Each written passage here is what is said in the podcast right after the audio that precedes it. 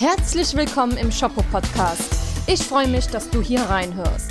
Mein Name ist Wanda und ich gebe Shoppos eine Stimme. Wir werden uns in Zukunft öfters hören und ich freue mich, auch dich schon bald in diesem Podcast begrüßen zu dürfen. Ich wünsche euch jetzt ganz viel Spaß. Es geht um das Thema Working Mom versus Stay-at-Home Mom, wobei dieses mhm. versus ja mal so, ja. weiß nicht, negativ behaftet. man ist ja nicht versus, man ist ja irgendwie miteinander. Wen darf ich denn begrüßen auf der Working Mom Seite? Hallo, ich bin Daniela. Hallo Daniela. Und auf der Stay-at-Home Seite? Ich bin Sophie. Was macht ihr denn beruflich? Beziehungsweise was habt, also Sophie, was hast du vorher beruflich gemacht? Ähm, ich bin studierte Ökonomin und ich habe mit meinem Mann eine eigene Firma und die haben wir aber erst gegründet, als unser jüngstes Kind schon da war. Davor habe ich im Personalmarketing und im Online-Marketing gearbeitet. Und bist jetzt zu Hause? Genau, ich bin jetzt seit knapp zwei Jahren zu Hause und werde das auch noch ungefähr ein Jahr lang sein. Beim ersten Kind war ich ungefähr ein Jahr zu Hause. Daniela, du arbeitest seit wann? Oh, äh, seit 2000 äh, sporadisch und ähm, also neben dem Studium habe ich auch immer gearbeitet, aber seit 2006 arbeite ich eigentlich Vollzeit. Ich hatte zwei Jahre Babypause von 2014, ja, und seit 2017 arbeite ich wieder. Bist du dann Vollzeit eingestellt? Ja, genau. Okay, also 40 Stunden. Richtig. Ja, harte Nummer, ne? Ja, also ich weiß es gar nicht. Für mich war eigentlich die Kinderbetreuung immer ein Vollzeitjob. Von daher sage ich mal, ich habe jetzt von einem Vollzeitjob auf einen Acht-Stunden-Job gewechselt, zumindest anfangs. Inzwischen ist mein kleiner fünf, da ist es natürlich ein bisschen entspannter, aber so das Babyjahr war schon hart. Ja, das glaube ich, das glaube ich. Sophie, du bist ja zu Hause. Und ja. ich denke, dass ihr durch die Selbstständigkeit auch viel Stress habt. Aber findest du, das Leben hat sich für dich entschleunigt, seitdem du zu Hause bist? Nein, ich sehe das wie Daniela. Ich finde und fand auch das Baby ja immer mit am anstrengendsten. Und auch als ich neben dem Studium und Arbeit und Kind alles gleichzeitig hatte, war das trotzdem entspannter, weil ich zwischendrin einfach mal Pausen hatte und nicht die ganze Zeit immer auf Rufbereitschaft war wegen dem Kind. Also viele mhm. sehen es ja immer so, dass es irgendwie einfacher wird, wenn das Kind älter wird, aber ich fand das so wie sie, dass es immer am schwierigsten ist, wenn das Kind irgendwie klein ist und man wirklich nur zu Hause ist. Äh, Daniela, wie teilt sich denn die Hausauf Hausarbeit für dich auf? Ähm, bist du mit einem Partner, mit einem Mann zusammen? Und genau. ähm, ja, teilt ihr ja. euch das auf? Ja, also ähm, es gibt jetzt keine feste Aufteilung, jeder macht das, was er sieht, äh, was anfällt. Also meistens, ähm, ja, er macht so die Wäsche, äh, einkaufen, ähm, diese Sachen und ich mache das meiste, was Putzen anfällt, Kochen und, und den Rest sind das 50-50. Wer was sieht, macht's oder lässt es liegen meistens. Also wir sind da auch nicht so hinterher, ganz ehrlich. Ja. so ein bisschen freundliches Chaos. Und äh, dein Kind geht Vollzeit in den Kindergarten. Ja, beziehungsweise so meistens sieben Stunden. Ähm, dadurch, dass wir beide sehr flexible Arbeitszeiten haben, kann man sich das so ein bisschen schichtmäßig aufteilen. Ah ja, super. Was machst du eigentlich beruflich? also ich arbeite in verschiedenen IT-Branchen. Ich bin IT-Produktmanager, ähm, kann man das vielleicht so zusammenfassen. Das heißt, ich habe angefangen in der Games-Branche, Videospiele gemacht, ähm, produziert und also vertrieben im Verlag. Und dann war ich im E-Commerce, habe da in einem äh, sehr großen, mittlerweile eigentlich nicht mehr Startup gearbeitet. Wir haben Software-as-a-Service-Lösungen gemacht für Online-Shops, haben die eben mobil gemacht und dann irgendwann auch Omnichannel-Lösungen. Und inzwischen bin ich in der Life Sciences-Branche. Ähm, da machen wir auch eine Software-as-a-Service-Lösung für ähm, die Pharmaindustrie ähm, ja, im Onkologiebereich. Okay, das hört sich mega interessant an. Also richtig interessant. Finde ich cool. Also mega. Sophie, ja. hast du den meisten Mental Load? Mental Load im eigentlichen Sinne, wenn man jetzt alles an emotionaler Belastbarkeit, was man so macht, zusammenrechnet mit Arbeit, ja, würde ich sagen, ist ausgeglichen. Wenn man jetzt wirklich nur das auf die Familie bezieht, was so das neumodische Mental Load ist, dann ja, was auch, ja, ist, ähm, insbesondere was halt das zweite Kind angeht. Wir haben aber im Gegensatz zu Daniela die Aufgaben ziemlich klar aufgeteilt, weil mit irgendwie freundlich zusammenleben und jeder macht, was er sieht, klappt nicht, weil dann lässt, bleibt alles liegen und keiner macht irgendwas und jeder will, dass es der andere macht. Also wir haben das so eingeführt, als eben der Kleine zu Hause, der Ältere zu Hause betreut wurde und ich aber schon studieren war, weil da musste jede Minute geplant werden und da hat sich das halt gut gemacht, wenn man ähm, alles genau aufgeteilt hat und das haben wir eigentlich so beibehalten. Also mein Mann bringt zum Beispiel den Großen immer zur Schule. Ich hole ihn dann, wenn jetzt nicht gerade 35 Grad sind, hole ich den in der Regel ab. Jetzt macht das auch mal gerade mein Mann. Arzttermine, Schultermine und so machen wir in der Regel eigentlich immer zusammen, was halt dank der Selbstständigkeit auch geht, also auch irgendwie früh oder so. Da gibt es kein Problem. Ansonsten ja, Kinderbetreuung, klar, das macht dann hauptsächlich ich, gerade mhm. bei dem Jüngsten. Und Haushalt auch mehrheitlich ich, aber nicht alles. Also er geht extra einkaufen. Wir bestellen zwar den größten Teil, aber wenn was extra ist, macht er das, weil wir hier im vierten Stock wohnen und ich keine Nerven habe mit Kind und Gepäck dann alles hochzutragen. Er macht am Wochenende die Wohnung sauber. Ich mache das dann halt unter, unter der Woche. Er kümmert sich um das Katzenklo und ich mache dann halt die Wäsche und so. Also es ist halt aufgeteilt. Also von der Menge her ist mehr, was ich mache, aber ist jetzt nicht so, dass ich alles allein mache. Insbesondere, weil halt alle schweren Sachen nicht wirklich gehen, weil ich halt auch Rückenprobleme habe und wie gesagt, vierter Stock ohne Fahrstuhl, das ist, da muss er dann. Anstrengend. Genau. Das hört sich gut an. Also bei uns ist das ähm, ja, aufgeteilt. Ja. äh, wenn man mich fragt, wenn man ihn fragen würde, würde es wohl heißen, er macht den Großteil. Ja. Und vielleicht ist das sogar auch so. Aber gut. Daniela, wie verteilt sich denn bei euch der Mental Load? Also wenn ihr beide arbeiten geht, wer denkt denn an die Sachen wie Kinderarzttermine, andere Termine und so weiter? Kann ich gar nicht so genau sagen. Kommt so ein bisschen drauf an. Kinderarzttermine, also meistens erinnert er mich dran und ich mache sie. also, das ist so, äh, ich weiß nicht, ob man das so aufgeteilt erzählen kann, aber ja, ähm, Prinzip ist es ein bisschen schwierig, weil ich mir eigentlich immer nicht so viel Sorgen mache. Ne? Ich, ich nehme die Sachen, wie es kommt und er ist so derjenige, der sich immer ein bisschen mehr Sorgen macht und kümmert. Von daher glaube ich, dass er die höhere Mental Load hat, aber am Ende ist es auch relativ ausgeglichen. Aber es ist mir einfach auch das meiste egaler. Von daher, das ist, glaube ein bisschen untypisch. Seid ihr mit gesellschaftlichen Vorurteilen konfrontiert gewesen? Also du, Daniela, zum Beispiel, dass du wieder direkt Vollzeit eingestiegen bist oder du, Sophie, dass du jetzt, was außergewöhnlich ist, für Berlin äh, drei Jahre zu Hause bleibst? Ähm, ich antworte mal zuerst. Ähm, ja. Also außer, dass man höchstens mal was im Internet liest oder so, dass es irgendjemand vielleicht nicht so toll findet. Nein, also direkt überhaupt nicht. Wenn ich sage, dass das so ist und dass ich drei Jahre zu Hause bleibe, gucken manche Leute kurz, aber da kommt jetzt nichts Verbales oder so. Ich kann auch nicht wissen, was die denken. Aber bisher war es noch nicht so. Vielleicht ist es dann im nächsten Jahr, wenn der Kleine immer älter wird, auch auf dem Spielplatz oder so. Da sind dann in der Regel irgendwelche Kitas, die kein eigenes Grundstück haben und ganz kleine Kinder mit ihren Müttern. Und ja, und dann kommt man vielleicht mal mehr ins Gespräch und da hört man was. Aber so erstmal nein. Also ich habe keine direkten Vorurteile mir gegenüber, dass das so ist. Vielleicht kommt es noch, aber bisher geht's. Okay, und ja. bei dir? Also ich muss auch sagen, mir hat es jetzt selten irgendjemand mal ins Gesicht gesagt. Es, es sind im, höchstens vielleicht mal so ein paar Sätze, die fallen. Ne? Also ich bin mal in einem Vorstellungsgespräch gefragt worden, ähm, ja, wissen Sie auch, dass das eine Vollzeitstelle ist? Ne? Sie haben ja ein kleines Kind. ja, weiß man natürlich, wenn man sich bewirbt. Oder ich weiß ja. nicht, vielleicht bewerben sich sehr viele Leute und sagen dann, aber nee, Vollzeit kann ich nicht. Also keine Ahnung, wo das herkommt. Vielleicht hatte er da auch schlechte Erfahrungen gemacht, aber ich glaube eher, dass das schon so ein bisschen vorurteilsbehaftet war. Oder wenn ich mal abends Überstunden gemacht habe, dass dann gefragt wurde, oh, wer kümmert sich gerade um dein Kind? Ne? Das würde man jetzt, glaube ich, als Mann nicht gefragt werden, ist jetzt aber auch nicht direkt ein Vorurteil. Also, beziehungsweise ist es eher so, ja, es ist ein Vorurteil, aber es hat mich jetzt nicht negativ belastet. Mhm. Ne? Also äh, von daher, nee. Ähm, ich bin da aber auch ehrlich gesagt so ein bisschen unsensibel. Also mir würde es vielleicht auch gar nicht auffallen.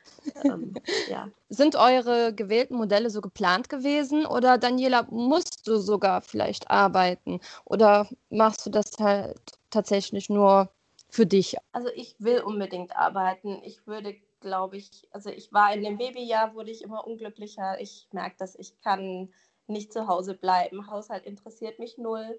Ähm, ich bin auch jetzt niemand, also ich verbringe gerne Zeit mit meinem Kind, aber nicht jetzt äh, 24 Stunden am Tag.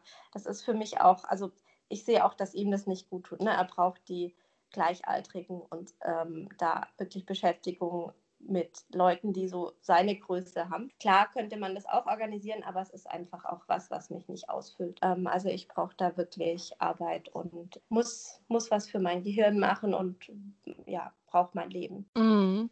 Und du, Sophie? Ähm, jein, also beim ersten Kind war das noch so halbwegs. Der ist dann mit anderthalb zu Tagesmüttern gekommen. Ähm, der zweite wird jetzt aber länger zu Hause betreut. Das war nicht ganz so geplant, also wieder von vornherein noch jetzt. Aber ich erzähle einfach mal, wie es dazu kam. Also bevor der erste zur Tagesmutter ging, war der halt in der Kita angemeldet und wir mussten die Eingewöhnung dann nach einer Woche abbrechen, weil das Verhalten der Erzieherin da überhaupt nicht ging. Die haben die Kinder nicht getröstet und waren auch so irgendwie nicht so, wie wir wollen, dass äh, Kinder erzogen werden. Das Mhm. heißt, wir haben dann nach einer Woche ganz schnell gekündigt und dann mussten wir erstmal gucken, dass wir irgendwo anders einen Platz kriegen. Hatten wir dann auch bekommen bei den Tagesmüttern und da war er dann, bis er dreieinhalb war. Das war so der erste Punkt.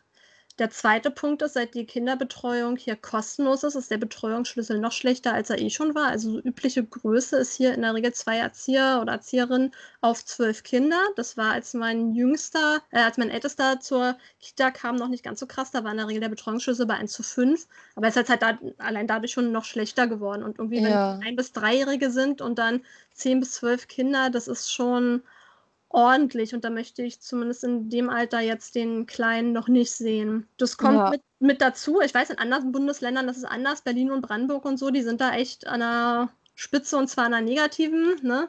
Wenn man jetzt irgendwie das in anderen Bundesländern sieht, da hast du Betreuungsschlüsse von irgendwie 3,5 oder so, da wäre das dann vielleicht ein bisschen besser, sein Kind abzugeben. Aber wenn der dann irgendwie 1 zu 6 ist und das auch nur, wenn wirklich beide da sind, also im schlimmsten Fall dann ist er noch schlechter, ne? Das wird ja auch nicht immer aufgefangen durch Springer oder so. Dann hast du da irgendwie eine Person, eine erwachsene Person und zehn kleine Kinder. Und das ist dann, ja, da ist dann nichts mehr mit irgendwie frühkindlicher Bildung oder sonst was. Das ist ja dann wirklich nur noch Abfertigung. Ja. So. Und auch bei den Privaten gibt es irgendwie kaum welche, wo der Betreuungsschlüssel besser ist. So haben wir das zumindest mit der Schule geregelt, weil da hast du halt auch hier einen Lehrer auf 28 Kinder und wollten wir halt nicht. Deshalb geht der, der Große zur Privatschule. Da hast du halt zwei Lehrer und einen Erzieher oder Erzieherin und Lehrerin auf 23 Kinder. Das gibt es für Kitas hier quasi gar nicht so ein Angebot. Das ist ja dann kommt es hinzu, dass der Kleine sich nicht so gut verständigen kann. Also er ist jetzt auf normalem Niveau, aber der Große konnte halt in dem Alter sich schon richtig verständigen und erzählen, was war. Das finde ich auch schwierig, wenn ich dann ein Kind abgebe, was noch nicht alles erzählen kann, sondern irgendwie nur Mama, Nein und da sagen kann. Das dritte kommt hinzu, dass es finanziell machbarer ist als beim ersten. Da war mein Mann noch ähm, in seiner Promotionszeit und hat zwar auch gearbeitet, aber nicht so wie jetzt. Das heißt, da war es auch mal ein bisschen knapper und ich war dann irgendwie angehalten, äh, mein Studium schneller fertig zu kriegen. Ähm, und momentan finde ich auch, dass das reicht. Also ich habe jetzt nicht das Gefühl, dass der Kleine jetzt, außer auf dem Spielplatz oder wenn man sich mal so mit anderen trifft, was jetzt aufgrund von Corona natürlich total eingeschlafen ist, ähm, jetzt noch mehr Kinder braucht. Der hat halt auch seinen Bruder, zumindest in der Corona-Zeit, jetzt die ganze Zeit um sich gehabt und das hat für die Kinder gereicht. Auch für den Älteren, was eher daran liegt, dass er ein Eigenbrödler ist. Ich kann verstehen, dass manche anderen älteren Kinder in dem Alter dann vielleicht andere brauchen. Das war für ihn jetzt nicht so. Aber gerade für den Kleinen finde ich, dass es ausreicht, wenn er jetzt zu Hause ist. Das würde ich jetzt nicht die ganze Kindergartenzeit so machen. Wenn der fünf ist oder so, wäre das vielleicht anders. Aber jetzt mit noch nicht ganz zwei, finde ich, reicht es. Ansonsten äh, bin ich aber im Zwiespalt und sehe das ansonsten wie Daniela. Also so toll finde ich es nicht, zu Hause zu sein. Ich finde, das ist aber besser, als wenn ich den Kleinen jetzt abgeben würde. Und dann nehme ich es halt im Kauf, auch wenn Mhm. das Hausfrauensein möglicherweise mich nicht ganz so innerlich ausfüllt oder immer so Spaß macht. Also Haushalt macht mir jetzt auch keinen Spaß und ja. Daniela, äh, wie ist denn bei euch im Kindergarten der Betreuungsschlüssel? Ehrlich gesagt, ich habe keine Ahnung. ähm, es ist jetzt auch äh, durch Umzüge der dritte Kindergarten, in dem wir sind. Also wir haben auch in Berlin angefangen mit 13 Monaten ähm, und sind dann nach Frankfurt gezogen. Und ich fand es immer, also es hat mich ehrlich gesagt nie so interessiert. Ich habe immer geguckt, dass der sich gut versteht mit den Erzieherinnen. Da hatten wir wohl offensichtlich richtig Glück. Also hatte immer echt nette Erzieher, die auf die Kinder eingegangen sind. Ähm, Erzieherinnen und Erzieher, beides, hat sich da immer so seine Spezies rausgesucht, hat eigentlich auch immer schnell Freunde gefunden, hat sich drauf gefreut, ist immer gerne in die Kita gegangen. Von daher, ähm, ich bin auch, ja, das frühkindliche Bildung, das findet tatsächlich sehr wenig statt, ist mir aber auch gar nicht so wichtig. Also mir ist in der Kita am wichtigsten, dass er andere Kinder trifft, dass er mit denen spielt, dass er so dieses Sozialverhalten lernt, dass die da untereinander viel machen. Jetzt Mhm. hier gibt es auch so ein tolles Angebot noch von der Kita mit so einer Acker-Kita. äh, wo die dann äh, selber einen Acker bestellen, also äh, Tomaten und Kartoffeln und sowas einpflanzen. Das finde ich ganz toll und dann auch ernten. Und ähm, ja, ansonsten gibt es in der Kita noch Tanzschule, Musikunterricht, das kann man alles dazu buchen. Also das ist schon ein tolles Angebot, wo man dann das einfach auch in der Woche die Kinder das machen können, ohne dass man noch irgendwo hinfahren muss oder was außerhalb. Äh, ich weiß nicht, ob ihr gerade die Klavierdarbietung im Hintergrund hört. Ja, ein bisschen. ja. Ja. kann ich leider nicht abstellen. Genau, also wo man dann eben ja einfach das wahrnehmen kann, ohne dass man noch groß was organisieren muss. Mhm. Das finde ich jetzt richtig gut eigentlich. Aber das ist äh, keine Betriebskita, oder? Nein, nein, nee. Okay. Ist, denn dein Arbeitgeber? Bund ist der Träger. Okay. Ist denn dein Arbeitgeber generell familienfreundlich oder eher ja. nicht so? Ja, nee, total familienfreundlich. Ich hatte immer sehr familienfreundliche Arbeitgeber. Wir hatten immer Vertrauensarbeitszeiten. Und also alles war auch direkt, als wir, ich habe, als Corona angefangen hat, also dieses Jahr im April, erst dahin gewechselt. Das heißt, direkt im Homeoffice eingestiegen und das Erste, was die gesagt haben, ist, äh, es ist so eine Firmenpolicy, dass die Meetings nur bis zehn Minuten vor der vollen Stunde gehen und damit man eben, weil, wir, weil sie wissen, dass alle Leute jetzt Kinder zu Hause haben, dass man eben immer die zehn Minuten Familienzeit hat pro Stunde, wo man gucken kann und sich um die Sachen kümmern.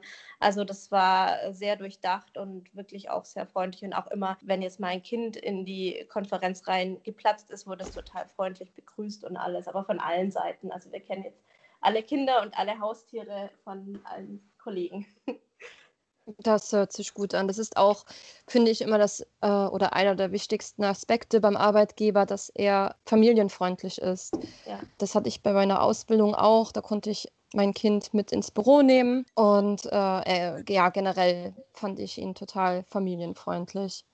Daniela, findest du es egoistisch, wenn Frauen die Möglichkeit haben, zwei Jahre, drei Jahre, zehn Jahre oder länger zu Hause zu bleiben, nichts in die Rentenkasse einzahlen, dann stirbt vielleicht der Mann oder die Trennung kommt und die Frau rutscht in die Altersarmut und beantragt sogar Sozialleistungen. Du arbeitest Vollzeit und zahlst immer in die Rentenkasse ein und zahlst ja letztendlich dann die Altersarmut der Frau, die nie arbeiten gegangen ist oder beziehungsweise nach dem Kind nicht mehr arbeiten gegangen ist. Findest du das so egoistisch gegenüber den Arbeitenden? Glaube nicht, dass man das so pauschal sagen kann. Äh, es mag sein, dass es Leute gibt, die zu Hause bleiben. Ich weiß nicht, ob sich das jetzt auf Frauen beschränkt oder so, aber also ich meine, wir leben in einer Solidargemeinschaft und ähm, ich glaube da sehr fest dran. Es kann jederzeit passieren, dass ich in die Situation komme, dass ich, ähm, ja, dass ich davon, äh, davon Gebrauch machen muss. Ich denke nicht, dass ja, es gibt so gewisse Vorteile, die eine Frau zu Hause Männern jetzt in der Arbeitswelt verschafft. Ne? Also im Sinn von, die können leichter Karriere machen, weil sie sich einfach nicht zu Hause um irgendwas kümmern müssen und das wiederum benachteiligt eben Frauen, die die Doppelbelastung haben. So kann man es natürlich sehen. Auf der anderen Seite, wenn man es jetzt volkswirtschaftlich durchrechnet, das ist keine so einfache Rechnung. Das ist natürlich eine interessante These zu sagen, ähm, ja, äh, man zahlt jetzt nichts ein, profitiert aber dann später in der Arbeits äh, Altersarmut von der Sozialhilfe oder vom Sozialsystem. Andererseits nimmt man ja auch nichts raus. Ne? Also jetzt meine Kinderbetreuung, die ist ähm, wird vom Staat finanziert. Ähm, wenn jemand seine Kinder zu Hause betreut, bekommt die Person dafür erstmal nichts. Ne? Von mhm. daher nee, also habe ich jetzt ja schon die Situation, dass äh, der Staat eine gewisse oder die Kommune äh, die Kinderbetreuung übernimmt und da bezuschusst. Von daher, also das ist jetzt nicht, das ist so ein bisschen eine Milchmädchenrechnung meiner Meinung nach. Also die wird der Komplexität der Situation und der Lebensumstände einfach nicht gerecht um es kurz zu sagen, nee, ich sehe das nicht so. Ich möchte nicht ausschließen, dass es die Fälle gibt. Die wird es garantiert geben, aber äh, ja, in der Mehrheit der Lebensmodelle ist es einfach sehr komplex und man kann es nicht so sagen. Die viel größere Gefahr sehe ich einfach in der Abhängigkeit, in die man sich eben begibt von einem Partner, dadurch, dass man mm. einfach äh, jetzt kein eigenes Gehalt hat, also je, pro Jahr einfach auch schlechter gestellt wird mit dem Wiedereinstieg, je nachdem, was man gemacht hat. Ne? Also je länger man raus ist, desto mehr hat man die aktuellen Entwicklungen im Beruf verpasst. Das sehe ich so ein bisschen als Problem, aber ich sehe mich nicht geschädigt durch Frauen, die zu Hause bleiben. Mhm. Und man muss ja auch sehen, dass die wiederum dann über die Kindererziehung ins Rentensystem einzahlen, weil die wieder Rentenbeitragszahler äh, großziehen. Gut, ähm, man kann das nicht so einfach rechnen. Man kann es versuchen, es macht sich ich, vielleicht ich auch ganz schön polemisch, aber ähm, es ist nicht so einfach. Ähm, ich würde noch gerne was anmerken, und zwar ist es ja momentan so, in keinem Bundesland gibt es irgendwie mehr Betreuungsplätze, als Bedarf ist. Das heißt, all jene, die ihre Kinder irgendwie zu Hause betreuen, egal wie lange es ist und deswegen nicht in irgendwie Kita schicken oder Hort oder sonst was, lassen ja dann einen Platz für den frei, die dann arbeiten gehen können dass man sagt, man nimmt irgendwie, ähm, dass man draufzahlen muss, wäre auch erst so, wenn überhaupt Plätze frei bleiben würden und wenn jeder überhaupt ähm, die Möglichkeit hätte, das komplett frei zu entscheiden. Aber wie gesagt, in manchen Bundesländern ist es fast gedeckt, in anderen Ländern, insbesondere in Süddeutschland, hast du halt massiven Bedarf und irgendwie wenig Angebote. Das mhm. heißt, jedes Mal, wenn einer zu Hause bleibt, kann eine andere dafür ihr Kind da reinstecken. Das ist also gerade das ist auch noch dann schwierig zu sagen, dass, dass ähm, die Arbeitenden das bezahlen müssen, denn es gibt einfach nicht genügend Plätze. Ne? Das ist eine These. Ich weiß auch nicht, ob, ob man das so sagen kann tatsächlich, weil also ich hatte jetzt persönlich nie irgendein Problem, einen Kita-Platz zu finden und wir haben das jetzt dreimal durch. Also sowohl in Berlin, wo es angeblich keine gibt, als auch in Frankfurt, wo es angeblich keine gibt. Also jedes Mal hatten wir innerhalb von zwei, drei Monaten spätestens einen Platz. Man kriegt vielleicht nicht immer einen in der Wunschkita, in die man möchte, von daher, ich glaube, man kriegt die Betreuung schon geregelt und ich weiß nicht, ob man so sagen kann, ein Kind raus, ein Kind rein. Ähm, Wenn es da mehr Bedarf gibt, gibt es natürlich auch mehr Finanzierung. Dann ähm, von daher, es ist ja nicht so, dass man den einen Platz jemandem anderen schenkt. Also ja, nee, so nicht. Es so ja. Nee, so nicht. Wir haben auch, wir haben auch immer Kita-Platz sonst was bekommen, aber ähm, halt wie auch bei dir, dass man es halt nicht in der Wunschkita hat oder dass man sich halt einfach bei 30 Kitas anmeldet und irgendwo klappt es dann schon. Genau. Allerdings dazu gibt es halt offizielle Statistiken und du hast nirgendwo irgendwie ein Überangebot an Kita-Plätzen. Du hast immer einen, der dann irgendwie was nimmt. Du hast vielleicht dann irgendwie mal einen Monat frei oder so, das gesucht wird, aber es gibt kein einziges Bundesland, wo es irgendwie mehr Kita-Plätze gibt, als Bedarf da ist. Ja. ja. Das stimmt. Selbst bei uns ist es unmöglich, ähm, zeitnah, wenn man jetzt neu zuzieht, einen Kita-Platz zu bekommen. Das ist echt unmöglich hier. Dann, Sophie, wie sorgst du denn für deine Zukunft vor? Also, du bist ja zwei Jahre zu Hause geblieben. Klar, du bekommst diese Erziehungsrentenpunkte, mhm. aber hast du jetzt in den letzten zwei Jahren trotzdem irgendwo eingezahlt? Ähm, ich Riester, also da wird weiter ein bisschen eingezahlt. Mhm. Dann, ja, wir sparen immer so ein bisschen. Ob das jetzt so beim Sparen bleibt oder mal in Hauseigentum irgendwie investiert wird, ist noch nicht klar. Das ist irgendwie mal vorgesehen. Das ist ja dann auch irgendwie Vorsorge, dass man dann entweder das Haus mal verkaufen kann oder später mietfrei wohnt. Ähm, ansonsten, die Firma haben wir halt zusammen gegründet, obwohl das mehr Idee meines Mannes war, aber ja, ist halt quasi halb-halb. Das heißt, wenn es da mehr gibt, sonst was Zuwachs, ist das auch meins. Ähm, ja, klar, die drei Jahre Kindererziehungszeit pro Kind und ja, nee, das war's bisher. Allerdings, ähm, ich will ja nicht ewig Hausfrau sein. Also ich bin jetzt nicht die Hardcore-Hausfrau, die jetzt irgendwie zu Hause bleibt, bis die Kinder ausziehen. Das heißt, ich gehe ja dann auch irgendwann wieder arbeiten. Mhm. Glaubst du denn, dass Karriere und Kind sich vereinbaren lassen? Also geht beides? Ja, grundsätzlich schon, aber wahrscheinlich nicht jede Karriere und wahrscheinlich auch nicht in jeder Ausführung. Das sehe ich allerdings auch bei meinem Mann, der ja theoretisch noch mehr machen könnte, aber auch da wurde halt diverses abgelehnt, weil das irgendwie Geschäftsreisen bedeutet hätte und jetzt nicht nur irgendwie eine alle paar Monate mal, sondern ständig oder dass er halt ähm, weniger gearbeitet hat, als zweite Kind gekommen ist, hat er zum Beispiel nur 30 Stunden noch gearbeitet statt Vollzeit. Also selbst mit Hausfrau zu Hause ist zumindest hier so, dass nicht unendlich viel Karriere beim Mann gemacht wird, auch wenn es momentan da bei ihm mehr ist als bei mir. Und ansonsten, ja, wie gesagt, man wird zumindest gebremst. Ne? Also wenn man jetzt ganz zu Hause bleiben möchte, klar kann man dann keine Karriere machen, aber ansonsten wird man eher nur gebremst. Und wenn man halbwegs dran bleibt, dann klappt das zumindest meistens, wenn man nicht ewig zu Hause bleibt. Mhm. Und bei dir, Daniela, wie sieht es mit Weiterbildung aus? Jetzt als Vollzeit arbeitende Mama, also die meisten Weiterbildungen in meinem Bereich sind online. Die kann man machen, wenn man möchte. Die werden auch allen gleich angeboten. Also ich sehe da jetzt keinen. Also in meinem Bereich gibt es da wirklich null Probleme. das kann aber natürlich, wenn das jetzt irgendwas mit einem Seminar ist, wo man hinreisen muss, ist es schon ein höherer Organisationsaufwand, als wenn man alleine ist. Aber gut, das betrifft Väter jetzt genauso, zumindest mm. wenn sie sich einbringen in der Kindererziehung. Okay, also ist das deiner Meinung nach auch machbar, je nach Bereich, Karriere und Kind unter einen Hut zu bringen? Ja, also es ist mit Kind immer stressiger als ohne Kind, aber dafür ist halt auch sehr vieles sehr viel schöner als ohne mm. Kind. Ja. Wie sieht denn so ein typischer Tagesablauf bei euch aus? Wer zuerst? Ähm, ja, Daniela. ähm, oh, gute Frage. So, also wir meistens steht der Kleine als erstes auf, ähm, äh, schnappt sich das Tablet und guckt irgendwas. Wir kommen dann hinterher, machen Frühstück. Also nur so ein bisschen was. Meistens ist da davon nicht viel. Dann geht er in die Kita, isst dann nochmal Frühstück scheint besser zu schmecken als bei uns. Dann im Moment machen wir eben beide Homeoffice zu Hause.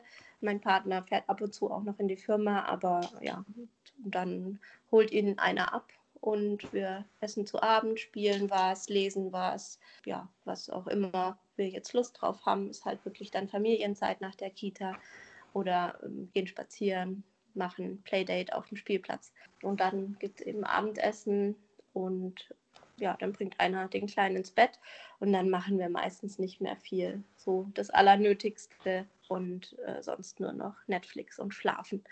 Ja, das kenne ich. ja. Und bei dir, Sophie? Hier ist das ein bisschen getrennter. Mein Mann und der Große stehen in der Regel vor mir und dem Kleinen auf. Weil, also zumindest jetzt seit äh, Corona ja angeblich vorbei oder so ist. Zumindest scheint es ja so, wenn halt wieder Schule ist und so. Jedenfalls äh, mhm. seit zwei Wochen läuft es wieder so, dass die früh aufstehen ähm, und er macht den Großen fertig und dann geht's zur Schule. Ich stehe selten dann mit auf, weil ich in der Regel später schlafen gehe oder der Kleine dann irgendwie in der Nacht wach war und sonst was. Ja, und danach geht mein Mann dann arbeiten, entweder zu einem unserer Kunden oder halt ins Büro, was jetzt zu Homeoffice-Zeiten auch ganz gut ist, dass wir das haben. Mhm. Ähm, also wenn er wirklich jetzt Homeoffice machen müsste hier zu Hause, das wäre, glaube ich, sehr anstrengend gewesen, weil wir auch nur drei Zimmer haben für vier Leute. Das, also ich bin sehr froh, dass wir das Büro haben. Jedenfalls geht er dann da meistens hin. Ich mache dann den Kleinen fertig und je nach Wetter oder was wir so vorhaben, gehen wir dann raus oder spielen oder gehen in der Regel auf den Spielplatz, wo er dann auch eigentlich immer andere Kinder trifft, außer wenn das Wetter sehr schlecht ist, dann sind wir da alleine. Aber hier ist immer was los. Also ist jetzt nicht so, dass wir auf dem Dorf wohnen. Also hier ist jeder Spielplatz eigentlich immer gut besucht. Ja, dann gehen wir wieder nach Hause, Mittagessen, Mittagsschlaf. Während des Mittagsschlafs mache ich in der Regel gar keinen Haushalt, sondern entweder schlafe ich mit, weil die Nacht schlecht war, oder ich gucke Netflix oder so. Das hole ich dann irgendwie nach, was ich abends oft nicht mache. So, und jetzt ist mal anders, weil es so warm ist und mein Mann den Großen abholt. Ansonsten hole ich den häufiger ab. Einmal die Woche aber allerdings auch meine Mutter.